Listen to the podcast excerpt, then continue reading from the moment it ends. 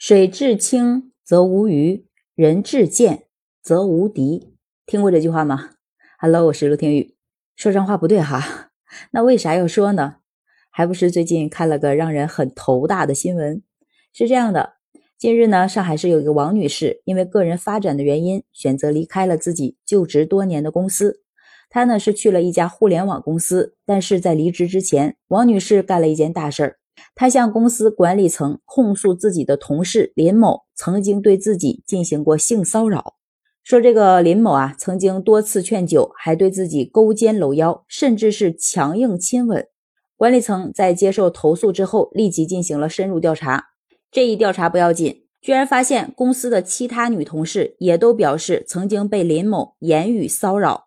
在了解真相之后，这家公司就决定立即开除这个林某。林某在离开公司之后，他就越想越觉得自己委屈，越想越觉得自己受到了不公平的对待，于是他就申请劳动仲裁，要求公司支付违法解除劳动合同赔偿金二十一万余元。未获得支持之后，林某呢就向法院提起了起诉的要求。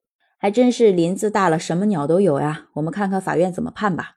当地法院呢在接手此案之后，就进行了公开的审理。法院认为，林某的行为已经造成女同事的心理不适，对于所在公司的工作氛围、工作开展造成了影响，并且有违公序良俗，也违反了劳动者基本职业道德。所以呢，公司以此为由解除双方的劳动合同，并无不当。最后不予支持林某的无理诉求。真是法网恢恢，疏而不漏哈！关键是这个林某也真的是搞笑。你自己干过啥？心里没点数吗？居然在仲裁无果之后还敢上诉！真心讲啊，对此有疑问的人还不止我一个。很多人都在说，说为什么他还有脸去索赔呢？难道性骚扰女同事是你公司领导允许的吗？真是开玩笑啊！更何况以现在的这个情况，受害者将林某性骚扰的证据进行了保留，就足以让这个林某受到法律的制裁了。仅仅是被开除、丢掉公司，你已经是占了很大的便宜了，居然还敢出来闹事儿！大家都说啊，这样的人不严惩，不足以平民愤。但是说实在话啊，这件事情从本质上来看，用人单位还是要完善一下防治性骚扰发生的内部机制。比如说，在规章制度当中，应当明确规定禁止性骚扰，畅通投诉举报通道，严格处罚机制等等，加强对职工反性骚扰的培训教育。才能真正切实维护劳动者，特别是女性劳动者的合法权益。我个人认为啊，同时女人也要学会自己保护自己，了解一些性骚扰的相关知识，在保护自己的过程当中呢，也要随时留下相关的证据。说实话，就这个林某而言，如果不是那么多女同事一起站出来来举报他，估计这个事儿啊，什么结果也说不准。这里面呢，法官也给我们普及了一些相关的知识。法官提醒我们，首先呢，我们要学会如何去判定构成职场性骚扰这个行为。性骚扰呢，本身是指以身体、语言、动作、文字或者是图像等方式违背他人意愿而对其实施的以性为取向的有辱其尊严的性暗示、性挑逗以及性暴力等行为。这里面特意强调违背他人意愿，这个是非常重要的条件。可是，怎么样才算违背他人意愿呢？这里面是这样解释的：说原则上呢，应当从遭受性骚扰的一方视觉予以充分的判定，并着眼于行为人的具体行为是否造成其心理不适以及达到不适的程度。第二呢，就是职场性骚扰的受害人应当如何面对这个困境。职场性骚扰行为在不同行为形态下，可能会侵害到受害人的人格尊严、人格自由、身体权、健康权，甚至是隐私权、名誉权等权益。危害是极大的。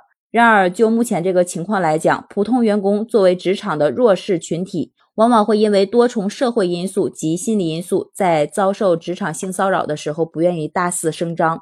就拿今天我们说这个事儿为例的话，这个女士虽然勇敢，但也是在离职的时候才敢把它说出来。所以呢，为了保护自身的合法权益，对于职场性骚扰行为，切记是默默的忍受，要积极向有关组织单位寻求帮助。同时，应当注意及时保留证据，避免在维权过程当中因为证据缺失而陷入有口难辩的局面。此外呢，还提醒我们啊，需要注意的是，我国民典法并未以性别区分性骚扰的受害者，所以呢，不管是男性还是女性，都可以成为性骚扰的受害者。第三，就是用人单位要履行好性骚扰的防治义务。这个也说到了这一点啊，《民典法》第幺零幺零条第二款明确规定，机关、企业、学校等单位应当采取合理的预防、受理投诉、调查处置等措施，防止和制止利用职权、从属关系等实施性骚扰。为切实保障职工免受性骚扰危害，用人单位应积极完善事前预防、事中制止和事后处理等相应监督预防机制。同时呢，是要求做到事实调查清楚、证据收集全面、处理程序合法合规，以解决在用工管理中处置性骚扰问题时普遍面临的界定难、发现难、举证难、平衡难等问题。我觉得有这么完善的体制，还有专业人士给到我们的这些比较好的一些建议吧。面对性骚扰的时候，女性应该要更勇敢。一定要对性骚扰说不，实施性骚扰的人真的是太可耻了。我们遇到之后一定要严厉打击。好了，保护女性，关爱女性，我也是女性，为女性发声。今天就聊到这儿，喜欢我的节目记得订阅、转发和好评。我是陆听雨，感谢你的支持，拜拜。